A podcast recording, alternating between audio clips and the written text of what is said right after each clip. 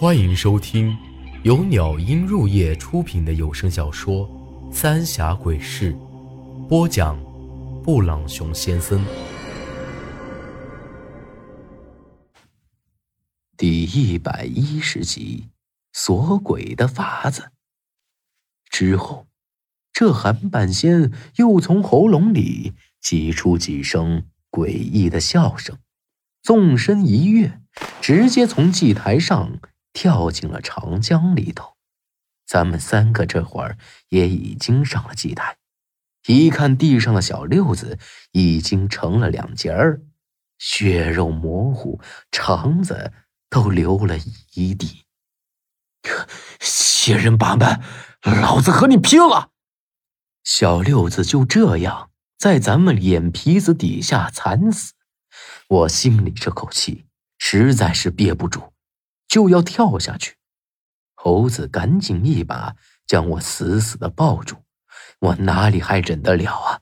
心里只想着把韩半仙这狗东西找出来。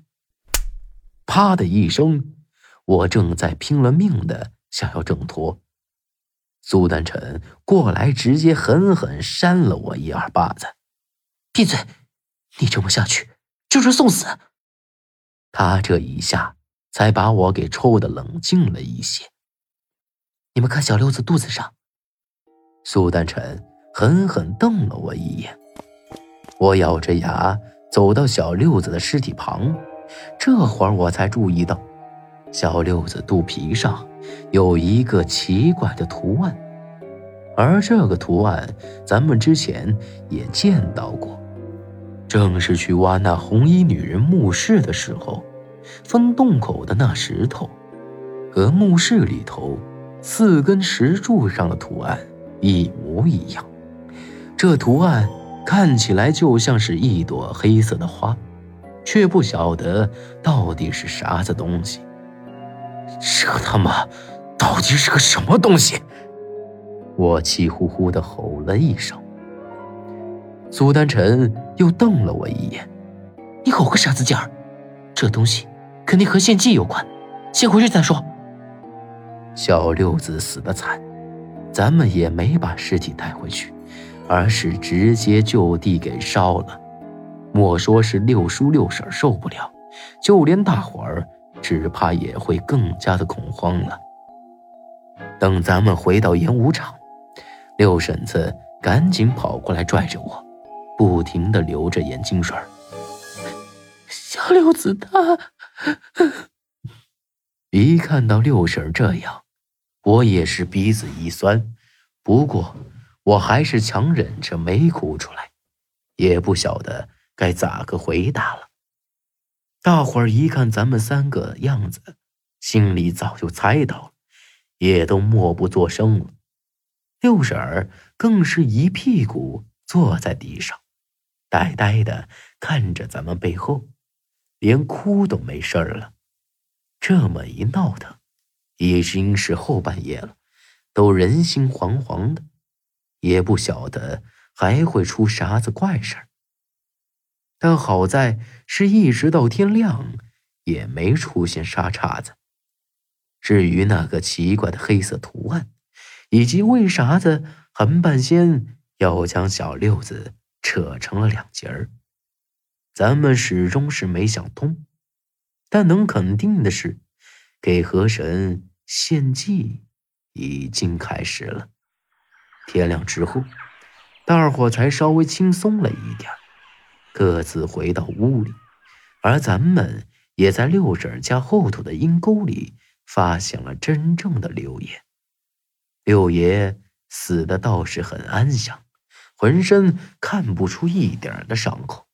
这也证明咱们猜的没错，是韩半仙变成了六爷的样子，浑水摸鱼了。不是说给河神献祭是从第七天开始的吧？回药铺子的路上，我问起这事儿，苏丹臣只是嗯了一声，也没多说。咱们镇子里这些人，谁也没亲眼。见过给河神献祭是咋回事儿谁晓得呢？猴子的眼神依旧是很惶恐。回到药铺子，苏丹辰就开始吩咐我和猴子，找了一些草药，熬了几大锅药，说是能勉强对付人骨，免得又着了道了。眼下咱们也只能这么应付着了。要是萧然出来，那就好办多了。苏丹臣有些无奈的看了看我，唉，是啊。要是我媳妇儿能出来帮忙，咱们也不至于搞这么狼狈啊。说起来，我已经很久没见过萧然了，只是这么长时间，咱们始终是没搞明白，他为啥子始终是没能恢复过来呢？苏青木之前就说过，四门中萧家的看门本领就是奇门阵法，要是能搞个啥子阵法。保护这里的人，那就安全多了。只不过，现在莫说萧然出不来，就算能出来，只怕他也不晓得咋弄吧。苏丹臣又用自己的血画了好几张符纸。行了，莫说这些没用的，今儿个晚上可不能再出事了。大白天的，倒还不会出啥子事儿。经过了昨天晚上的事儿，后晌的时候，大家伙儿就早早的到了演武场。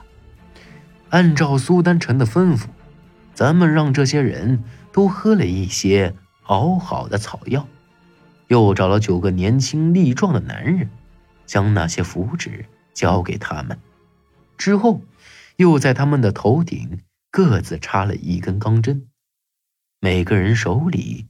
都拿着捞尸索，让他们把镇子里的小娃子都给围在中间，其余的人则将他们又给围了起来。这样就比昨天晚上安全多了。要是韩半仙再冒充别人，一定会被发现了。你记住，今天晚上不管出现什么事情，你们几个都不能跑。还有你们这些娃娃，都不能跑出这个圈啊！苏丹臣再三交代之后，才略微松了口气。你这是什么阵法呀？能成吗？等他做完了，我才开口。苏丹臣将我拉到一边，轻声说道：“这不是傻子阵法，之前我看爷爷用过，有人中了邪，说是厉鬼上身，爷爷就是用这个这法子，说是。”可以锁鬼。听他这么一说，我才明白过来，咱们最主要的就是保护这些小娃娃。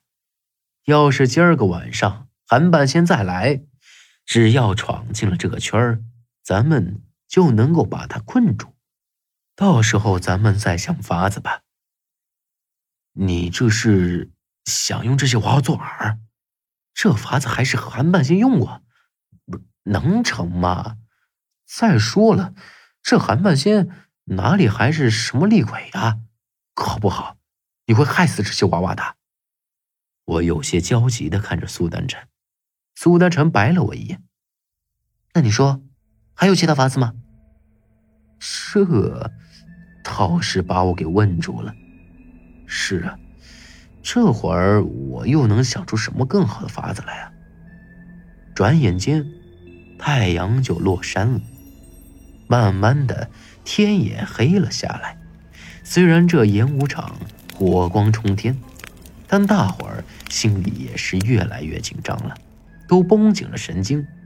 可奇怪的是，一直到天亮，啥事儿也没发生。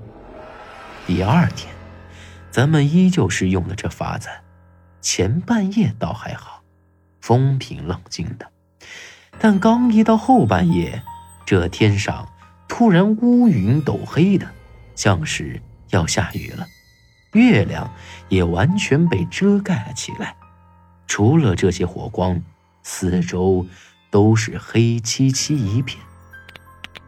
就在我们都紧张兮兮的注视着四周的时候，却听到人群当中发出了一阵怪声。这明显。就是骨骼扭曲的声音。啊，这是咋了？只听到一声尖叫，我赶紧冲进了人群里头，却没曾想看到了极其诡异的一幕。本集内容结束，请您关注下集内容。我是布朗熊先生，咱们下集再见。